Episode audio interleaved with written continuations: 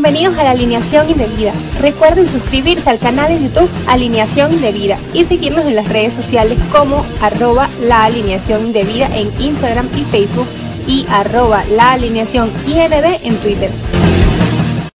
Damas y caballeros, denle la bienvenida a una edición austera, indecente. Bueno, indecente siempre estamos, pero sobreviviendo al coronavirus, tranquilo, ninguno de los otros miembros se han muerto, pero hay otras cosas que pasan por ahí. Esto es la alineación indebida. Coño, por lo menos la, por primera vez que estamos solos, vamos a aplaudirnos, marico, vamos a aplaudirnos. Eh, así como la foca, cuando hace una locución gubernamental en cualquier país, como la foca reborrieta. Eh, no, marico. Con ustedes, nosotros tres, porque no hay más, tampoco vamos a hacer un tiro sexual, así que no se preocupen por eso. Richard Graterol, desde España. Josué el Chino Ruiz, desde algún sitio de Narnia, Charayave o Cumares del Tuy, Venezuela. Y este servidor desde la ciudad de La Furia. Cualquier cosa parecida con la realidad no es coincidencia. Caracas, Venezuela. Shaquille Valera. Richard, ¿cómo te trata la ciudad catalana? Vale, que espero esté más, es más viva que el Barcelona. Mira, aquí estamos bien, de verdad bastante bien. Aquí ya todo empieza a estar en una nueva normalidad. Y nada, eh, extrañando a los muchachos, extrañando a Javier, que bueno, sabemos cómo es el tema de, del Internet en algunas zonas de, de, Venezuela. Y a Kevin, que bueno, ojalá no se haya muerto, ¿no? Que no sabemos nada de él. Coño, sí, bueno, hay que aclarar, Kevin no tiene coronavirus, tranquilo, no se preocupen. Tampoco está abriendo su cuenta OnlyFans como lo está haciendo Javier que pronto la vamos a mostrar por las cuentas de las redes sociales. Josué Ruiz, desde algún punto de Narnia, Charayave, Okumare, el sexto universo, el octavo infierno de Dante Alighieri, ¿cómo te encuentras? ¿Cómo estás? Dime que por favor estás lavándote las manos y dejándote las pavosidades del timonel. Intentamos hacer eso, señor Chucky Valera. ¿Cómo estás, Richard? Agradecido otra edición más de alineación indebida en un lugar en los valles del Tuy. No estamos en Charallave, pero estamos en los valles del Tuy. Bueno, cumpliendo las normas dentro de lo que cabe, buscando esa normalidad, donde ya poco a poco vamos agarrando los, los deportes que están en su, en su regreso. Precisamente hablando de deportes, porque esto pretende ser un podcast deportivo con algún sentido del humor bastante retorcido, que es otro tema. Este episodio número 18. Vamos a estar hablando de los amores verdaderos y amores secretos, porque vamos a estar claros, chamitos y chamitas. Todos tenemos un amor platónico y también le queremos meter a alguien por, por lo oculto, es decir, le tenemos ganas a alguien de manera oculta. Y en los deportes también aplica. Todos tenemos algún equipo al cual somos aficionados, vamos a estar claros. Algunos le dan a los Leones de Caracas, como José Ruiz le van a los locos, como loco, a los navegantes del Magallanes, le apoyan al Caracas Fútbol Club, al Deportivo Táchira, al Real Madrid, al Barcelona, a los Lakers, a los Celtics, después ya era cualquiera, pero en el fondo también nosotros tenemos ese amorío secreto que a veces se hace público. Yo voy a preguntar abiertamente, vamos con la, con la tajante de una, desde Cataluña, desde Barcelona, una ciudad que está más viva que su equipo exitoso, porque hay que decirlo, el Barcelona está pasando por una mala racha. Richard, tú tienes un equipo de tus amores, ya creo que muchos lo conocemos no los puedes recordar, pero además recuerdan tu amor secreto. Dilo por ahí, no tengas miedo, no tengas miedo. Coño, a ver, obviamente el equipo de mis amores, y ya aquí eh, muchos lo saben, es el Real Madrid. Y a ver, ¿cómo no ser el Real Madrid si cuando estabas pequeño fue el equipo que más, por lo menos en mi familia, fue el que más te inculcaron? Además, armó un equipazo como, como el de los Galácticos, dirigido por Vicente del Bosque durante mucho tiempo. Y, bueno, el Real Madrid de, de, Vicente del Bosque y los Galácticos fue mi primer amor, fue como yo empecé a, ver el fútbol. Y un amor secreto, un amor platónico, verga, te diría que incluso aquí en Barcelona, como soy hincha del Real Madrid y el Real Madrid es mi amor, es mi, es mi, el equipo de mis amores, obviamente no puedo decir que el Barcelona, pero si tengo un amor platónico sería el español de Barcelona, equipo de aquí de la ciudad, que, últimamente está muy mal, de hecho está en puesto de descenso, pero diría que el equipo Perico es mi equipo secreto al que, al que le iría sin, porque sí. Yo voy a decir esto siguiente, porque algunos andan pendientes del chisme aquí en la alineación indebida. Richard no tiene amores secretos en su vida sentimental real. Él tiene un amor grande y claro. Déjense de cuenta. Antes que hayan andado deseando por ahí en la vitrina o en la bomba, que tampoco nadie las ve ya aquí en Venezuela. Pero eso es otro peo. Josué Ruiz, fanático de los Yankees de Nueva York. Vamos a decirlo claro a alguna. Fanático de los Yankees. Los poderosos Yankees de Nueva York. ¿Tiene algún equipo, un amor secreto por ahí escondido en el béisbol de Grandes Ligas? Habla claro, chamito. Bueno, sin pensar que, obviamente el amor secreto puede a veces ser más relevante que el amor platónico. En mi caso, eh, en el fútbol, empiezo a seguir el en el año 2001, cuando llega la famosa Ichiro Manía. A nadie secreto que Ichiro es también mi jugador favorito. aprovecho la plataforma aquí de la Dirección para decir que puede ser el próximo unánime del Salón de la Fama. Señor Key Mora dice que estoy loco por creer que esto puede pasar, pero yo estoy casi 100% seguro que eso puede pasar. Tiene cierto que en el béisbol obviamente, el amor por un equipo como los Yankees, así como Richard una grandeza, como lo fue los Galácticos del Madrid, obviamente en el 2001, cuando pasa la tragedia de las Torres Gemelas, el contexto de la ciudad de Nueva York, empieza a llamar mucho la atención de muchos fanáticos nuevos. Obviamente eso marcó una antes después en el béisbol de Nueva York. Y cuando pierde a hacer un día con Arizona, eso fue un tremendo, una tremenda serie mundial. Que por cierto, el, cuando pierde con Arizona, el, equipo de Arizona es el equipo más joven en ser campeón por, en, su fundado. Pero mi amor secreto puede que sí, tanto en el fútbol como el, el caca y obviamente todo el fútbol europeo. Yo, en general. Yo te voy a ser sincero, Josué. Después de tu clase de historia que te parece Antonio Bastardo, por cierto. Uy, saludos.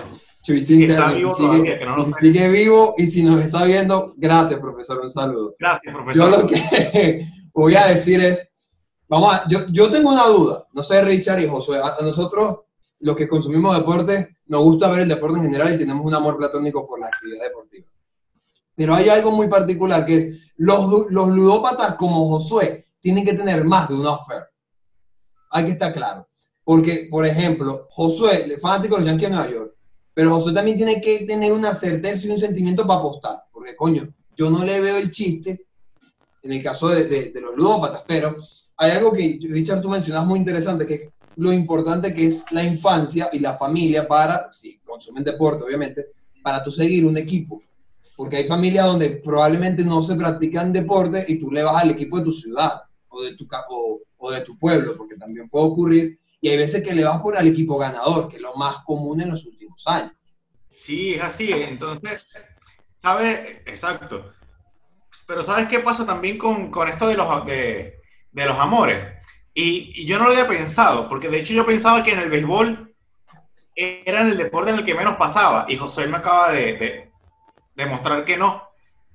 Pero en esto de los amores, está el amor por el equipo, que es el que yo vengo mencionando ahora, que fue el que me crié, con el que crecí, al de los colores, por decirlo de alguna manera.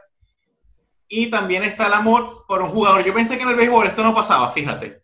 Sí. Pero en el fútbol pasa mucho. Eh, por ejemplo, eh, siempre la institución prevalece, pero hoy en día hay quienes su amor verdadero no es el Barcelona o el Real Madrid o la Juventus. Hoy en día el amor verdadero de muchas personas es Messi o Cristiano Ronaldo.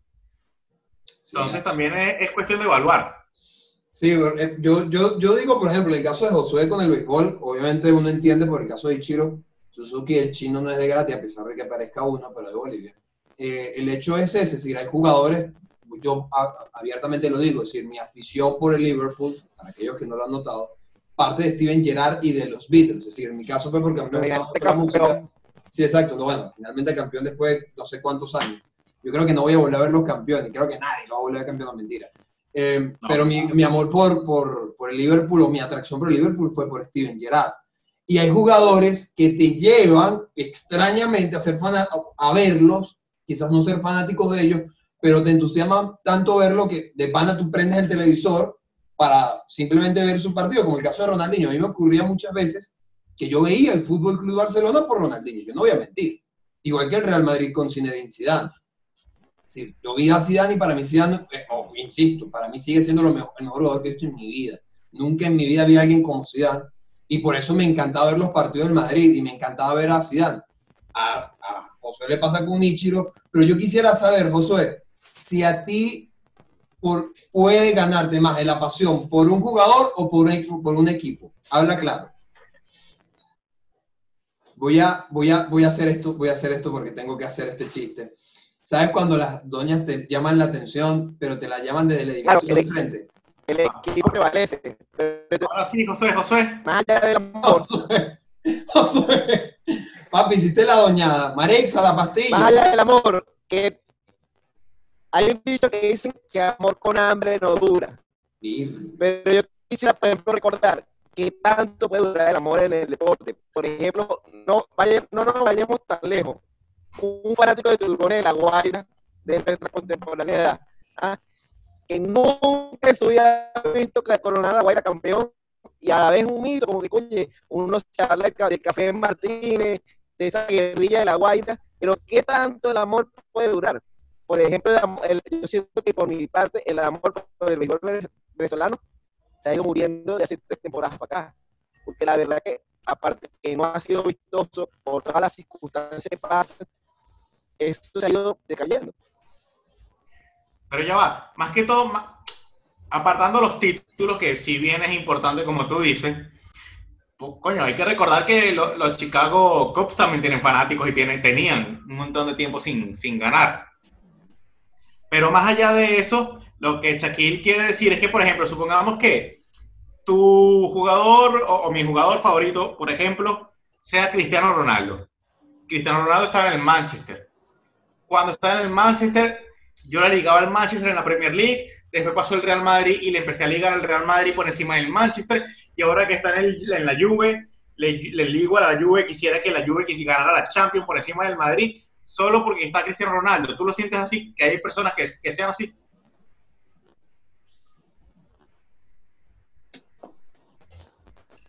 Yo digo que... Allá Ronaldo siempre ha sido una relación de juegue. Pero, y, y, últimamente, yo, yo siento más fanático la realidad Cristiano Messi. ¿Ah? Entonces, Ronaldo ha demostrado que donde, donde juegue, triunfa y siempre ha servido su buen fútbol. ¿Qué pasa? Que viene la contraparte, que Messi está en su zona de confort, entonces siempre hay un, una contraparte. No, yo, yo, yo, voy a responder. Pero casi esto. siempre un amor por un jugador puede ser que se vaya a la donde esté. Yo, yo voy a responder eso. Yo sí creo que. Por ejemplo, cuando Víctor se para aquí, obviamente el amor crecía. Eso es, doña, mira la pastilla, papi. Y deja que la gente hable. Sí, no, no, no, no es eso, sino que eh, no estamos hablando precisamente de la, de la, realidad de Cristiano y Messi, que todo el mundo sabemos cómo funciona, sino que yo sí creo que hay gente que le va, quiero decir, yo sí creo que hay gente que le va a un jugador. Por ejemplo, yo conozco casos de personas que le van a LeBron James, y le iban a Cleveland, le iban a Miami, y ahora le van a los Lakers. Es muy extraño. Ojo, yo a veces, yo trato como que no confundirlo porque no quiero ser tan cruel, pero hay gente que los, los tira de pastelero. Para aquellos que no están tan familiarizados con el término pastelero en otros países, bueno, en el caso de México se le dice Villamilón, en el caso de Argentina se le dice, bueno, vamos a decirlo de, de una manera políticamente correcta como eh, alquilados. Es decir, son las personas que le van a más de un equipo e incluso le pueden ir a un mismo equipo a un equipo de la misma ciudad, caso Inter, caso Milan. Uy, eso es no, raro. Sí, eso es muy raro, esos fanáticos son muy raros. Esos son como los que, perdón que lo diga, eh, chicas, eh, aquí va a haber un banner que diga eh, censurado. Es como que el, el, el, chamo que le mete a la amiga de la novia. Coño, no puedo decir. Verga, es peligroso, papi, eso no se hace, eso no está bien, eso no está bien.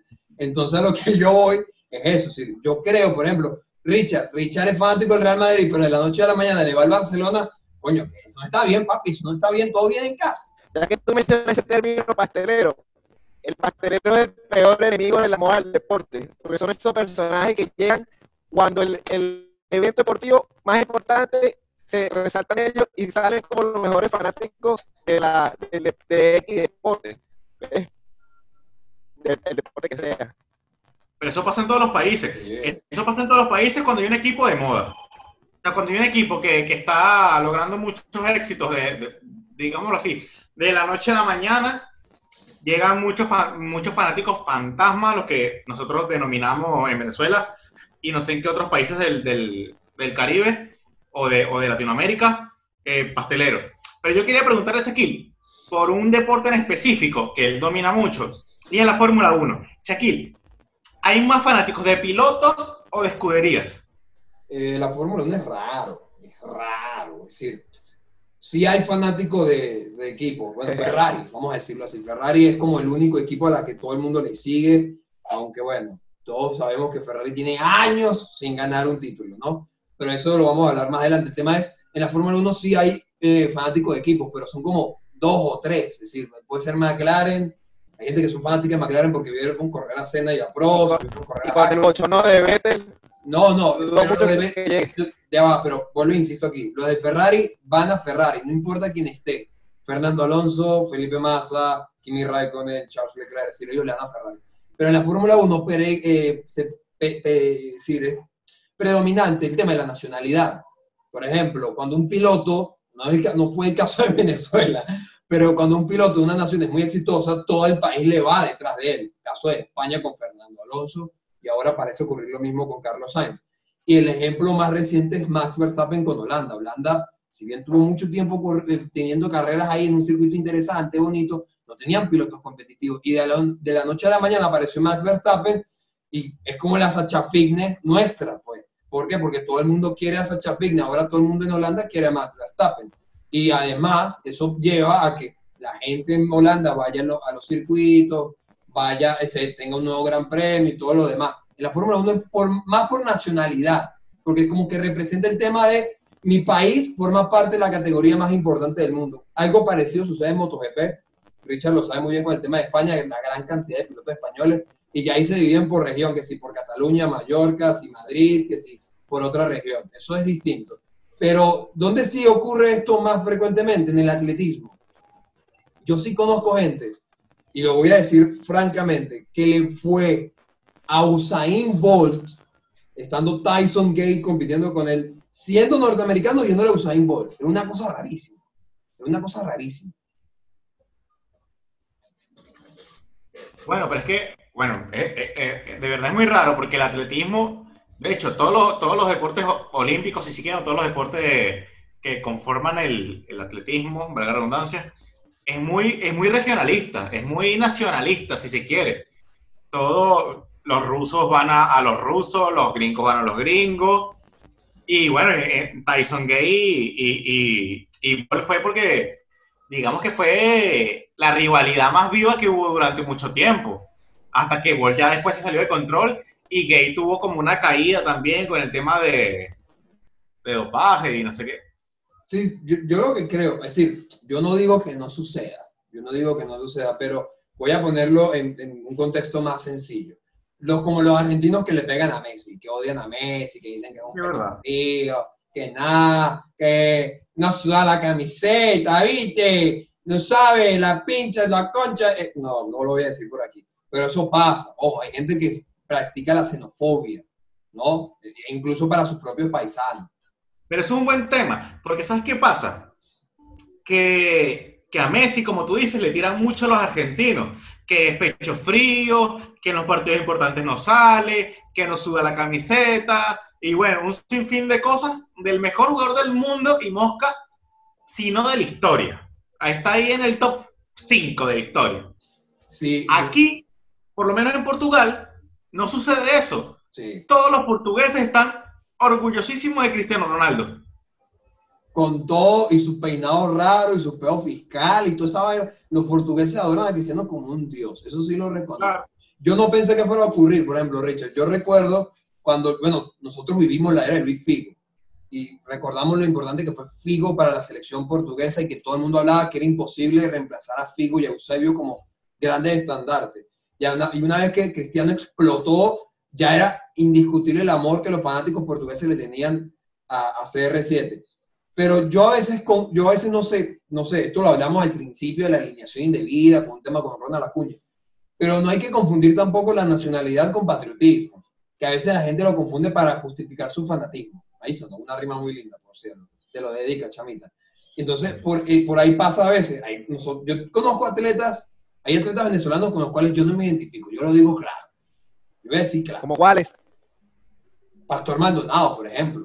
Yo no me identifiqué con Pastor Maldonado. Y voy a ser honesto, yo no tengo nada en contra de Pastor, pero a mí Pastor no me parecía un piloto, honestamente, de la, del calibre de los Luis Hamilton, Fernando Alonso y, y Sebastián Vettel, aquí, Rosberg.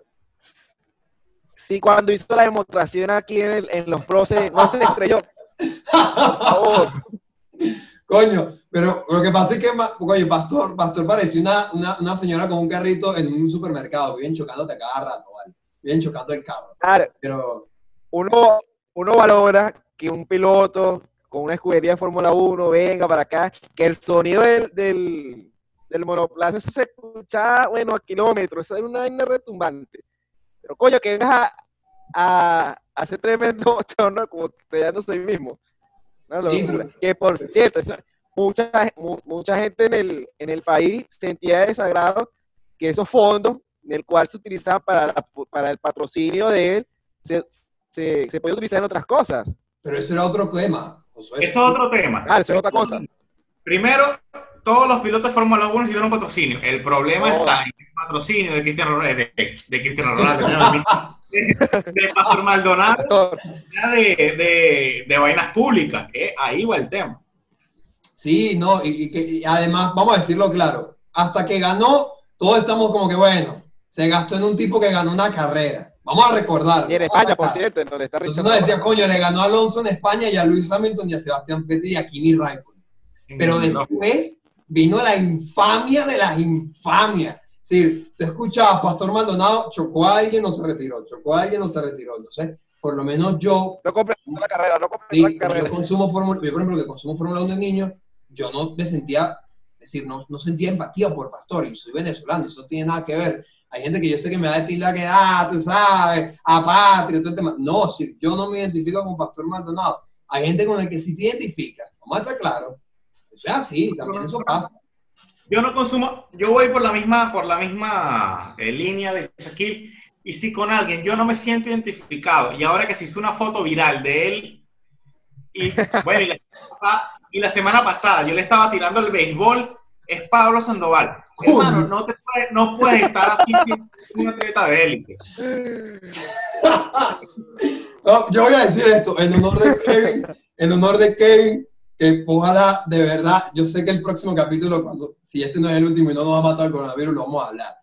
Pero yo estoy de acuerdo con Richard, no hay momento más ridículo y vergonzoso. Yo creo que hasta aficionados de Navegantes Magallanes lo tienen que reconocer cuando llegó en el helicóptero. Ahí todo el mundo dijo, chamo, no seas ridículo. no seas ridículo, papi. No seas ridículo. Y habla claro, Josué. Habla claro. Tú siendo fanático de Navegantes Magallanes,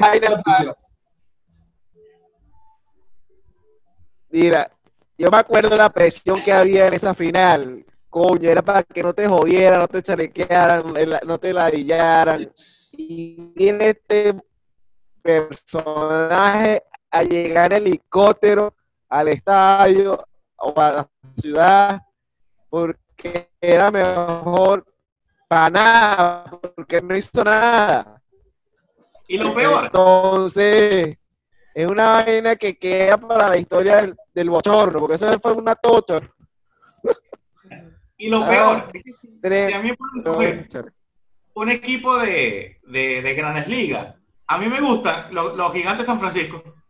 Cool, cool, cool, cool, cool. Por la Bahía de San Francisco, todo lo demás. Yo te voy a decir algo. Yo el único equipo al que no le conozco un aficionado, hay dos equipos que yo lo voy a decir claramente, que son como populares, pero no le conozco aficionado que tú digas, verga, son fanáticos arraigados así, que le echan bola, parecen más pastelor que cualquier otra vaina. Aquí en San Luis, yo no conozco fanáticos de los Cardenales de San Luis y los Cardenales de San Luis son un equipo histórico en las grandes ligas. Aquí, pero, pero los Cardenales tienen una población, una, una fanática ah, fuerte. Yo, yo, José, yo estoy diciendo ah, que yo no conozco aficionado a los Cardenales de San Luis. Sí, yo le conozco aficionado a los Boston Red Sox, a los Yankees, a los Cubs, a los Chicago White Sox, incluso hasta a los indios de Cleveland. Hasta, hasta los indios de Cleveland. También, por, bueno, por razones obvias. Sí, exacto, pero de los Cardenales de San Luis, que es un equipo que ha ganado Serie Mundial y todo lo demás, yo dije, verga, no. Y el otro equipo que, de pana, yo no le conozco aficionado, o, ahora, o ahora están desaparecidos, no sé qué, qué, qué pasó, es el Atlético de Madrid. Bueno, conocíamos uno, pero ese ya se desapareció. Pero no le conozco, no le conozco uno que diga, marico, yo soy fanático del Atlético de Madrid, no joda, desde, verga, no, no, no voy a caer mentira. Ah, eso, eso me recuerda como decía Richard en el episodio pasado, que, el Atlético tiene la, etiqueta del equipo pobre de Madrid. No, pero por lo menos aquí, que tú, por lo menos en Venezuela, nadie, absolutamente nadie, porque ni yo, conocí a algún fanático del español de Barcelona. Pero cuando de verdad tú vienes para acá o vives aquí, tú ves que los hinchas del español en realidad incluso son más fieles que los del Barcelona. Esos son tipos que de verdad quieren el equipo, ¿eh? Que, que, el estadio de Cornellá está, sí sé que bueno, ya no, porque por la pandemia, pero estaba full todos los domingos a pesar de, de que estaban en puesto de descenso. Oye, tú sabes que aficionados son fanáticos fieles, fieles, fieles, fieles, fieles, y no le han tenido amorío a nadie, nadie, nadie. No solo navegantes Magallanes, José, José Ruiz, te lo voy a decir así de claro. Ah, Yo voy a el Arsenal de Inglaterra. Yo sí conozco fanáticos de Arsenal que han llorado. Bueno, yo vi uno llorar, pero son fieles. Equipos que, no, que Arsene Wenger, que Mikel Arteta, que Unai Emery, que fueron, han sido los, los últimos entrenadores. Y yo le he visto llorar, perder las, las cuartos de final con el Barcelona, con el Milan, con el otro. Y que, marico, estos tipos han sufrido más que yo, como fanático del Liverpool. Bueno, una eh, el vocalista de una de mis bandas favoritas de Venezuela, no sé si nos ve, eh, Boston Rexos. Ah, eh, Boston, sí. Boston es fanático de los Gunners. se da muerte con el Arsenal, ¿eh? Pobre Boston Rex, vale, no jodas. Boston Rex. ha sufrido más rupturas con el Arsenal que con la ex que le dedica las canciones, vale. No puede ser. Pero vamos a estar claro. No, no a ver, ahora, no, a lo que yo quiero decir es que, si bien todos los equipos de todas las disciplinas, de todas las ciudades específicamente, tienen su fanaticada.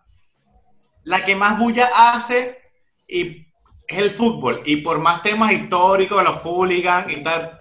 ¿Por qué pasará eso? ¿Por qué? Porque el fútbol despertará, entre comillas, más pasiones que el resto de los deportes. Yo creo por la globalización. Richard, yo creo que ya es, ya es un tema cultural, ya es un tema de endosicracia de, la población. El, el sentir, pues, la, la cultura de cada, de cada región. Ya como que, por ejemplo, aquí en Venezuela, en los Andes, tú te vas a Mérida y ahí de pequeño te empiezan a inculcar el, al estudiante de Mérida o al Deportivo Táchira. Pero en la capital, ya como que no es lo mismo, que en la capital obviamente ves el béisbol y el, y el fútbol. Entonces, obviamente también en Inglaterra se más arraigado eso. En la región, los equipos de tercera división se ven los estadios full, por algo es. Yo, yo lo que creo con el caso del fútbol es que al estar más globalizado está, tiene mayor cantidad de diversidad de identidad. Por ejemplo, tú puedes identificar a los fanáticos argentinos por los cánticos, puedes identificar a los fanáticos españoles por los cánticos, por la forma en que celebran, los fanáticos mexicanos, los alemanes, los ingleses, tú los puedes identificar, porque hay como, hay, hay, un, gran, hay un gran abanico de opciones de aficionados. ¿Qué pasa con el baloncesto? El baloncesto es como demasiado americanizado, igual que el béisbol, entonces, como están demasiado americanizados, hay un, patrón de comportamiento de acuerdo a las reglas del país. Y eso influye también en cómo tú actúas. Porque, por ejemplo, tú ves los fanáticos de la MLS, que los hay, ojo, que los hay. Por ejemplo, el Seattle Sonder tiene un aficionado, tiene aficionados heavy, duro, que celebran bulla, bulla duro arriba y prenden vainas y verga.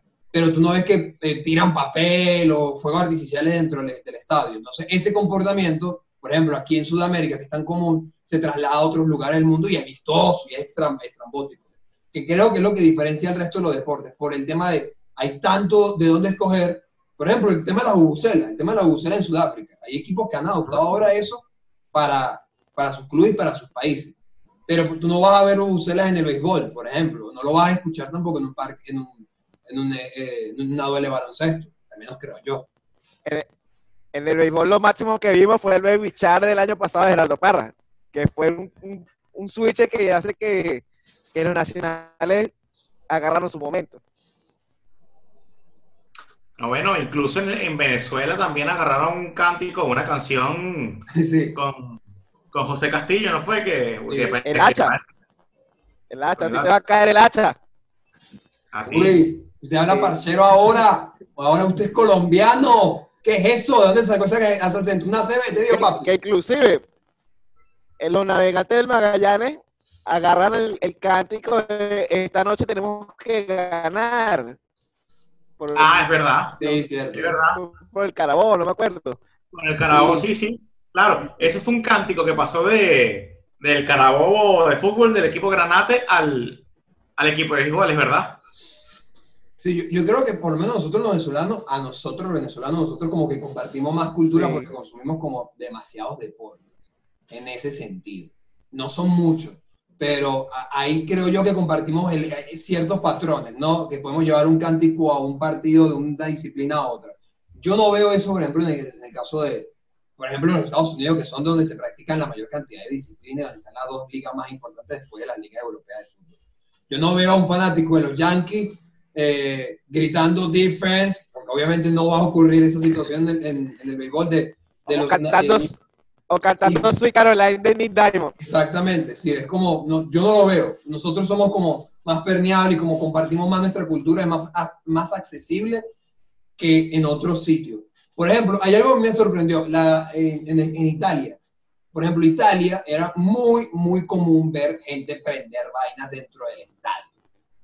No está claro. Pero en Italia yo no recordaba que lanzaran papelillos y, y papel toalé que ahora todo el mundo se ve que sin él porque lo acabaron todo al principio de la pandemia, al estadio. Eso era muy de Sudamérica, muy del sur, muy de Argentina. Y yo he visto últimamente que lo hacen. Entonces yo como que ve, eso también eh, hay elementos culturales que se transfieren. No todo está bien, la violencia no es parte de un, del folclore. Eso lo decimos aquí, lo damos claro. Gritar, cantar, todo el feo, bien, pero de ahí a la violencia, no, papi. Eso no está bien. Sí, pero recuerda que en, Italia muchas muchas familias vienen también provenientes de Argentina. Quizá también pueda ayudar eso. No, pero es al revés, es al revés. Muchos italianos van para llegar a Argentina. Sí. Chicos, vamos a hacer un último, es decir, bueno, un único corte. Regresamos con conclusiones. Amoríos secretos deportivos. No vamos, aquí está hablando con las personas que salimos, déjense de cuento. Si usted quiere chisme, vayan a Chepa Candela los que están en Venezuela, o si no, vayan a la vaina de Tiquitaca en, en las vainas portales de España de, Vamos a un corte, un receso. Recuerden suscribirse a nuestro canal, seguirnos en nuestras cuentas de redes sociales, tanto individuales como colectivas. Vale, chamita, nosotros queremos estar en tu corazón, pero tú no nos permites. Vamos a un corte, descanses, descanses unos minutos, ¿vale? Estas bellezas ya regresan, ¿vale? Tranquilo con pausa, pero sin prisa.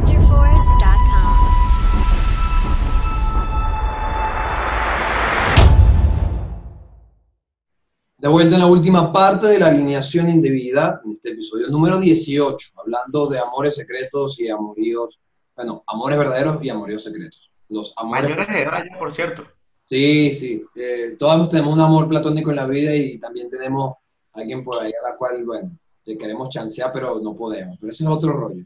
Pero en el deporte también aplica igual. Y en el bloque anterior estábamos hablando, muchachos, y mientras. ¿Qué audiencia que nos ve por YouTube o nos escucha por las plataformas que solemos estar? Hablamos sobre las aficiones y el comportamiento y la cultura de los patrones de los aficionados. Y algo que a mí me fascina, que siempre me ha encantado discutir acerca de los deportes, es hasta dónde tiene poder el aficionado.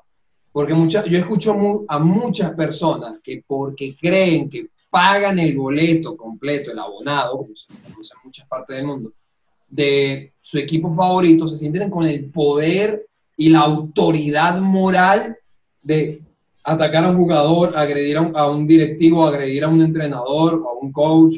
Y eso a mí me preocupa un poco. Si bien es importante para los equipos, a las instituciones deportivas, el fanático, porque no podemos negarlo, es importantísimo, lo estamos viendo con el COVID-19 y la economía del deporte, tampoco eso le da la autoridad al aficionado de poder creer que está por encima de quienes disponen de su tiempo y de su talento para dedicarse a lo que mejor saben hacer. O al menos estoy equivocado o estoy en lo cierto, Richard. No, mira, eh, buena pregunta y buen punto, de verdad.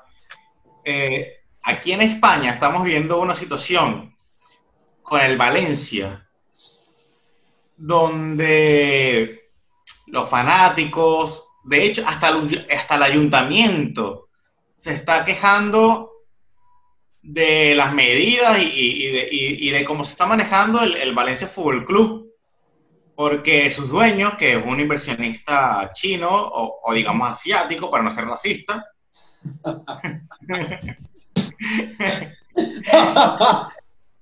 está haciendo las cosas muy mal.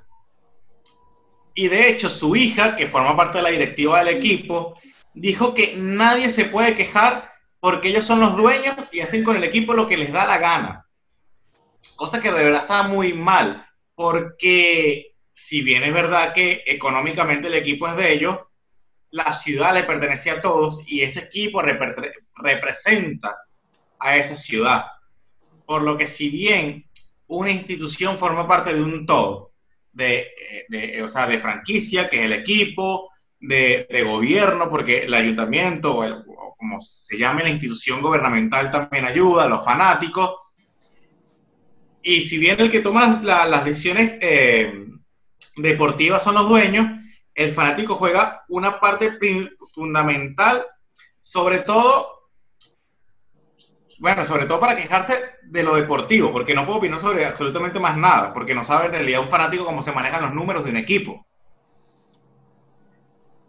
Y, ahí vamos. Eh, ¿Qué te iba a decir? También hay que decir que, que, bueno, nada, que hasta ahí, que los fanáticos solo pueden quejarse en ciertos puntos, sobre todo en esto, porque ¿qué pasa? Que hay dos, dos, dos, dos tipos de equipos. Los que pertenecen a un propietario único y los que son una institución, una franquicia, como el Real Madrid, como el Barcelona, que no son de nadie, sino que tienen un presidente.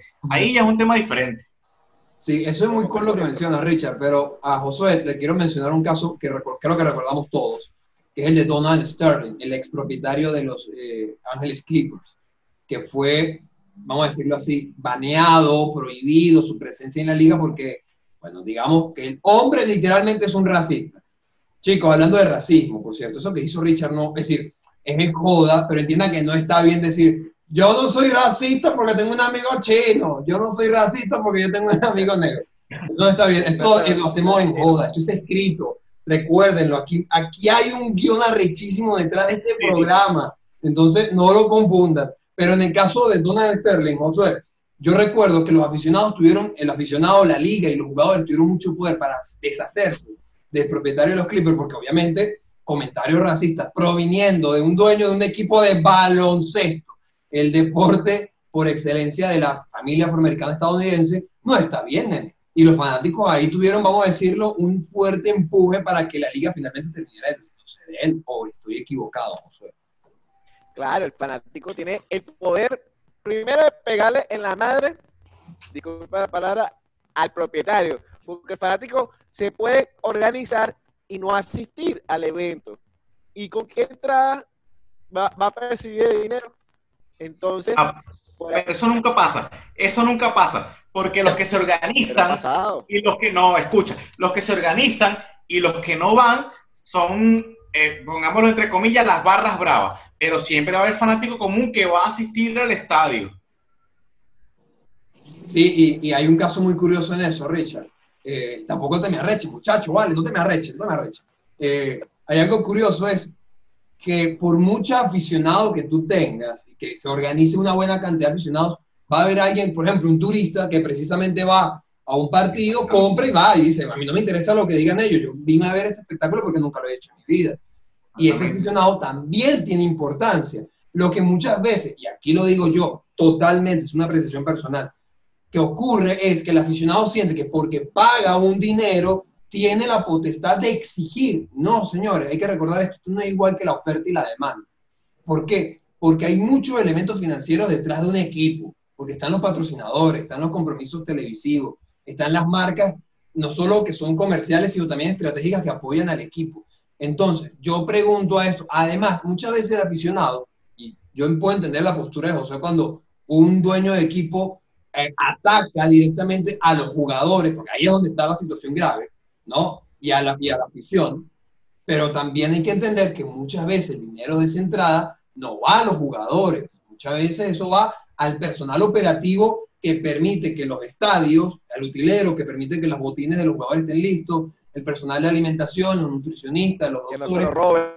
Exactamente, sale de ese dinero. Entonces, el aficionado a veces perjudica a la institución de la manera equivocada. O estoy equivocado, Richard, creo yo. No es así. Y, y un ejemplo claro de eso es el Real Madrid. Yo que soy merengue. Ningún equipo trata peor a sus estrellas que el Real Madrid. Y yo no veo a nadie haciendo un sabotaje para que no vaya a los estadios. Raúl se fue por la puerta de atrás, Casillas se fue por la puerta de atrás, Ronaldo se fue por la puerta de atrás. Vamos a ver cómo se va Sergio Ramos, que es la, estrella ahora que hay. Y bueno, yo, por ejemplo a Josué, yo le digo esto a Josué, el eh, caso de los Marlins de, Miami, ellos no van a los, estadios, estamos, estamos claros en eso, Josué. Claro. Pero a pesar de eso, eso no impidió que Giancarlo Stanton tuviera ese supercontrato. Sí, un supercontrato que no ha valido nada para los Yankees. Oye, pero ¿por qué tú tienes que andar pegando, chaval? Oye, es que yo no entiendo cómo Susano Juicio le viene a dar ese bolazo a Tanaka. ¿Ah? ah que no viene el caso. Ah, bueno. no viene el caso.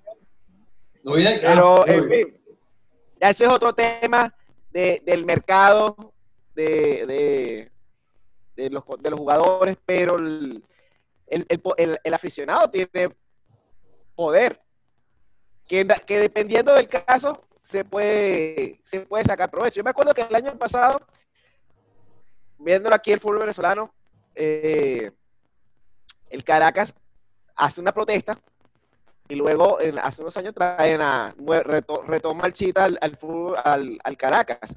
Pero no fue por la protesta. Que... No fue por la protesta. A ver, el Caracas no, protesta, el Caracas uno de los equipos que la barra más protestas ha hecho porque no están de acuerdo con la dirigencia, entre comillas, de Philip. Pero si tú, si tú piensas como fanático y piensas en realidad como empresario, Philip es un tipo que es un duro. Que ha, mantenido, uno de los pocos equipos que, se suelen solventemente sin, sin ayuda gubernamental. Sí, sí, sí. Y ahí es donde también entra el tema de el rol del aficionado, entender el rol del aficionado dentro de la estructura del deporte. Yo insisto, ojo, para que yo entiendo que esto va a doler a muchos aquellos que dicen, especialmente los amigos de Argentina, que tengo varios, que les mando saludos, por cierto, Twitter, les mando muchos saludos, que dicen que no, que, que, la, que el hincha tiene voto, el hincha tiene decisión sobre la dirigencia. Papi, no. Mi amor, no. no. Mamito, no. Papito, no. No tienen poder. ¿Sabes por qué te lo voy a decir así? ¿Dónde tienes poder tú? En, la capacidad económica que tengas de poder invertir en los productos que tenga el equipo. Por eso se están llevando a cabo, eh, se está tratando de llevar a cabo las competiciones en un solo sitio. Pero si tanto poder, poder hace casi medio una ahí, tanto poder tuviera el aficionado, no se estuviera jugando el fútbol. Vamos a decirlo así, porque se está jugando a puerta cerrada. Entonces, si tanto poder tuviera el aficionado económicamente y, y políticamente dentro de un equipo, no se jugara. Hay que ser claro. Es así, es así. Sí, Ahora, esto, esto para terminar cerrando, muchachos, acerca de los aficionados. ¿Qué es peor? ¿Qué es peor? Esto, esto es siniestro. Y mujeres también pueden votar si están viendo esto a estas alturas. Eso quiere decir que nos aman y estamos más sexy que Brad Pitt y Leonardo DiCaprio. Pero bueno. ¿Qué es peor? Un aficionado que abandona su equipo, entiéndase, yo conozco uno que fue en la Liga Mexicana, de Cruz Azul, se pasó de Cruz Azul a América. Una locura, una locura. Bueno, pero es, que, pero es que el Cruz Azul también es un equipo que tiene 50 años sin ganar nada. sí, está bien, pero a, lo que voy yo es, equipo que la se... máquina cementera. Es, lo que yo voy es, equipo, eh, aficionados que se cambian de equipo o los aficionados pasteleros. ¿Cuál es peor? Tiempo, esto es el mega macho, vale, dale, dale, Richard, date con furia. Peor, peor es un equipo que se, que, un fanático que se cambia de equipo. Porque si tú te cambias de equipo, quiere decir que durante cierto determinado tiempo le ibas a un equipo determinado y te cambiaste a otro. Mientras que el pastelero nunca se ha definido. El pastelero es simplemente moda. Por eso. Pastelera. Exacto. Es simple, es peor cuando tú dices, mira, yo voy por este equipo porque va con mis convicciones y después te cambias a otro. Eso ya es diferente. El pastelero es simplemente moda. Josué, ¿tú qué piensas? no sé, porque yo no comparto tampoco el pastelerismo. Eso es algo que nunca me ha gustado. Porque son personas sin personalidad deportiva. ¿Ves? Ah, pero, pero que se cambien de un equipo a otro, pienso que es peor. Porque ya a, a, echas atrás todas, todo, llevas toda la basura. Yo digo, pregunto esto, muchachos, porque y se lo voy a compartir rápidamente, porque yo conocí un individuo que se cambió de los navegantes del Magallanes a los Leones del Caracas. No, está la planilla. Sí, yo planilla. ¿sabe lo que, y sabe lo que me dijo esa persona? Que él sufría el síndrome de Estocolmo que él se enamoró de su verdugo, es decir, que él estaba, que fue la final de Pablo Sandoval, por cierto, recordarán el helicóptero, todo el parameteo, el, peo, la, el beta. Y él me dijo, me dijo así, yo, estaba, yo me enamoré de mi agresor. Yo le dije, papi, todo viene en casa. Pero entonces, a mí lo que me sorprende, y, la excusa que me dio fue esta. Yo tengo el derecho de cambiar de equipo como tengo derecho de cambiar de pareja y de mujer. Yo dije, coño, no sé. Ahí no te puedo responder. Hay una anécdota. Me acuerdo en el 2006 cuando el Caracas queda campeón de la Serie del Caribe. Con, con el fly que le cayó a Ibar que estaba perdido, le cayó en la cabeza. Eso fue algo tan, tan grande para el, para el béisbol venezolano que yo siendo mañanero, yo estaba emocionado por el, por el triunfo del Caracas. Pero no por eso me tengo que cambiar a, ser caraquista, en dado caso. Pero, y mi papá y mis mi, mi hermanos me veían celebrando, pero ¿qué te pasa a ti si tú eres magallanero? O sea, pues limonada. Pero tu papá, pero tu papá tiene razón. Y es una de, las, de las discusiones que siempre tenemos los fanáticos del fútbol con los fanáticos del béisbol. La Serie del Caribe no es Venezuela. La Serie del Caribe es el equipo que haya quedado campeón. Exacto. Exacto. clubes. Y aquí, y aquí voy a apoyar a Richard con algo. Lo mismo pasa en España, por ejemplo, que fue el, ha sido el gran dominante con los últimos años de la Champions ante el Liverpool. Hay gente que se escucha, no, que el Barcelona, que el Atlético de Madrid, que el Real Madrid. Mis amores, ellos no están representando ni siquiera a la Liga Española, ellos están representando a su institución. Es decir, que si tú eres fanático del Atlético de Madrid y le estabas hinchando al Barcelona en la final contra la Juventud, mi amigo, usted es un pastelero Villamilo. Así se lo digo en su cara. Y si usted es fanático del Barcelona y estaba apoyando al Real Madrid en la final de Kiev ante el Liverpool, papito, algo se cruzó allá arriba en esos cables. Porque, oye, por favor, no, está claro, Richard. Sí, yo no veo ese sentido. Distinto en la selección española. No, no, totalmente de acuerdo contigo. Ahora, muchachos, yo quería, antes de finalizar, traer un tema rapidito a la mesa que no tiene nada que ver con lo que estamos hablando, sino más bien con un tema que ya tratamos. Dale. El racismo. Uh. Y, bueno, y quiero traerlo a la mesa porque están ustedes dos que manejan, bueno, manejan sobre todo el deporte. Pero se dio a conocer que los indios de Cleveland están estudiando cambiarse el nombre porque piensan que es ofensivo. ¿Qué? ¿Están de acuerdo? ¿De verdad? Coño, la cara de indignación de Richard. Tengo que decirlo, momento épico y la cara de indignación de Richard. es, decir, en serio, me, como que me estás tomando el pelo. No, mira, yo voy a decirte esto, Richie. ¿Sabes lo que está pasando también? La, si quieres lo podemos hablar próximamente. La cultura woke y la corrección política. Pero está mal. El deporte. ¿Sabes por qué? Está bien que se cambie el logo. Yo aceptaba que se cambie el logo. El logo lo acepto. Por el tema de la comunidad indígena de Estados Unidos. Yo lo acepto. Sí, pero ya hasta ahí te lo acepto porque para algunos puede resultar ofensivo. Pero de ahí a cambiarle la identidad a un club que no puso ese nombre para denigrar a nadie, a mí, a mí ahí sí me parece ofensivo. ¿Sabes por qué? Porque me está diciendo que tu forma de pensar está errónea. A mí me parece que eso está mal. Por, en el próximo día, mire, si eso sucede, muchachos, van a recordar mi nombre. La mayoría de los equipos van a cambiar la denominación. al Real Madrid más nunca se le va a poder decir el equipo blanco. Por, y el merengue. ¿Por qué? Porque va a haber gente de la cultura woke que va a decir que están denigrando a la comunidad negra, son unos supremacistas, supremacistas blancos. Y no es el caso. A mí me parece eso grave, porque en vez de, en vez de dar igualdad, estamos suprimiendo cierta tendencia de pensamiento y eso es grave, eso es grave. Para mí es una absurda guerra mediática que se está aprovechando obviamente de lo del tema del racismo que ha venido últimamente en esta semana. Pero ya de cambiar el nombre, oye, yo dudo mucho que en la ciudad de Cleveland lleguen a aceptar eso. Que ya de por sí hubo mucho desagrado al ver quitado el, la figura del indio de Cleveland. Que también mandaron callar al, al hombre del tambor. Porque incluso al cambiar el nombre, estarías como, entre comillas, aceptando que ser indio está mal, cuando no tendría por qué serlo. Exacto, es que eso es lo que yo voy, Richie. A mí me parece peligroso, está bien, vuelvo, insisto. Por ejemplo, hoy, hoy, cuando salga este episodio, ya conocerán el resultado de la Fórmula 1, por ejemplo. Ante la carrera, una, la, vamos a decirlo, la gran mayoría de los pilotos hincó su rodilla o se arrodilló ante el himno nacional de Austria. Para algunos, eso está bien. Para otros, con pilotos, decían lo siguiente. No estamos en mi país, primero, y para mí me puede parecer una falta, a ellos, por ejemplo, el caso de, Charles Leclerc, me puede parecer ofensivo arrodillarme ante el himno de Austria cuando yo no soy austriaco. ¿Entienden? Y yo, en cierta manera, puede parecer una falta de respeto no al himno, no a los, símbolos patrios, sino al pueblo austriaco que me está recibiendo. Entonces, también es a donde yo voy, que el racismo está mal, la xenofobia está mal, la homofobia está mal, pero estamos llegando a un punto donde estamos corrigiendo todos los patrones al punto de suprimirlo. Es decir, va a haber un momento donde no podemos pensar diferente.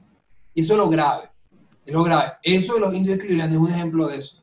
Y así va a suceder en otros deportes, muchachos, insisto, lo del Real Madrid no es un chiste, no es, un, no es joda. Va a suceder, si sucede lo de Cleveland, próximamente aquí va a haber un grupo que va a decir el equipo blanco, el equipo supremacista. Y vamos a ser claros, el Madrid ha mostrado ser racista, a lo que yo voy aquí. Si el Madrid ha tenido jugadores de todas las razas, de todas las procedencias étnicas, bueno, Benzema es musulmán, señor. Marcelo es negro. Pero ahí te voy. Yo tenía cuando yo tenía, cuando era más joven, porque sigo siendo joven, y me dedicaba, y me dedicaba, y me dedicaba a esto del fútbol, yo tenía un entrenador que aseguraba que el Madrid es racista, uh. porque no había jugadores negros en su fila. Uh, y estaba Roberto Carlos, que bueno, que Roberto Carlos no es negro, pero es un tipo que bueno. Pero, pero es que tiene Maquelele, exacto, sí, Maquelele. Maquelele, Pepe. Pepe, eh, Eder Militado recientemente, Casemiro. Que ah, bueno, claro, recientemente, recientemente sí hay más personas de, color, porque está incluso Vinicius o Rodrigo o qué sé. Pero antes el tipo aseguraba que el Madrid es racista. Uf, eso sí, es, eso sí es delicado, pero eso lo vamos a comentar, chicos. Próximamente, si el coronavirus no nos ha asesinado todavía, porque el coronavirus o cualquier otro tipo de virus, porque eh, también puede suceder ahí la gripe porcina. Gracias, Chino. Esperemos que Kevin esté vivo sí, que Kevin esté vivo, por favor, eh, vamos a actualizarlo con, con, Javier. Yo sé que todas ustedes, chamitas, chamitas, están preguntándose por el matón de equipo. Él está trabajando para ustedes con su cuenta de OnlyFans, así que no se preocupen. Pero esto que estamos hablando aquí, de la cultura woke, eh, acerca de la corrección política, lo vamos a estar comentando porque se viene una oleada con el deporte heavy, heavy, y va a cambiar la forma en que lo consumimos, mis amores. Mamita se lo dijo aquí primero, Richard se lo dijo allá desde España. Conclusiones rápidas al terminar el episodio de hoy, muchachos, acerca de los aficionados, los amoríos secretos y el amor verdadero. Y si quieren dedicarle palabras a algún pastelero que conozcan, háganlo. Josué, tú primero. Hay muchos pasteleros que quisiera dedicarle palabras, pero la verdad es que no vale la pena. Ah, bueno. Pero más allá de eso, el amor verdadero perdura siempre. Y cuando el amor verdadero se cruza con la victoria, es lo mejor que puede haber en la vida. Sigan siguiendo nuestras redes sociales y únase a la familia indebida. Richie. Sí, mato. Verga, ¿no? Difícil superar esas palabras. Qué romántico. Pero no, pues mira, no puedo decir más que, que, que, estoy de acuerdo con él. Aparte de ser hincha del Real Madrid, soy hincha del Caracas Fútbol Club y no había, cuando vivía en Venezuela, no había nada más lindo que ver ganar al Caracas. Así que, mira, recordarle a, todas a todas las personas que nos ven que, que pongan abajo cuál es su amor, cuál es el equipo de sus amores y cuál es su amor secreto que están ahí, su, su amor culposo. Culposo, coño, sí, el amor culposo, habla claro. Señores, a mí no me queda más que exhortarlo a hacer el bien, como diría un amigo por ahí, disculpen lo malo, pero así es la alineación de vida. Aquí esto salió medio improvisado, pero no más que las medidas contra el coronavirus que toma Venezuela. Tranquilo, no se preocupen. Y esto es importante, la próxima semana tendremos un nuevo episodio, se viene la segunda temporada con cosas increíbles, estén pila, van a haber nuevas secciones, van a haber nuevos invitados, va a haber un nuevo juego con nosotros, los miembros de la alineación. Recuerden suscribirse al canal, seguirnos en nuestras cuentas personales, tanto en Twitter como en Instagram, y la cuenta arroba la alineación indebida en Instagram, arroba la alineación IND en Twitter. Nuestra página de Facebook, que a veces está bloqueada, a veces no está bloqueada, no se preocupen, eso es parte del juego. Y para todo lo demás, muchachos, existe el amor o el sexo, es lo mismo, no se preocupen. Pero se puede hacer ambas cosas sin tener uno, bueno, quizás. Pero lo importante es que lo disfruten, nos escuchamos, nos vemos la próxima semana. Esperemos que queden este video, esperemos que Javier ya se haya puesto ropa. Por favor, Javier, no vaya a aparecer de nuevo aquí, te lo dedicamos. Pasteleros, yo te digo esto a los pasteleros. Coño, papi, no hagan eso, no se cambien de equipo. Si no, van a, si no les gusta un equipo, mejor que le vayan al deporte, mejor, algún jugador, algún atleta, eso está bien. Pero no cambien de equipo, eso está feo, ¿vale? Como cambiar de jevita cada semana. ¿Qué va a decir tu papá o tu mamá de ti, vale? Guárdate ese huevo, vale. O guárdate esa cuca, como dirían por ahí. Buena referencia. Cuídense, muchachos. Será hasta la próxima semana. Se les quiere. Disculpen lo malo. Ah.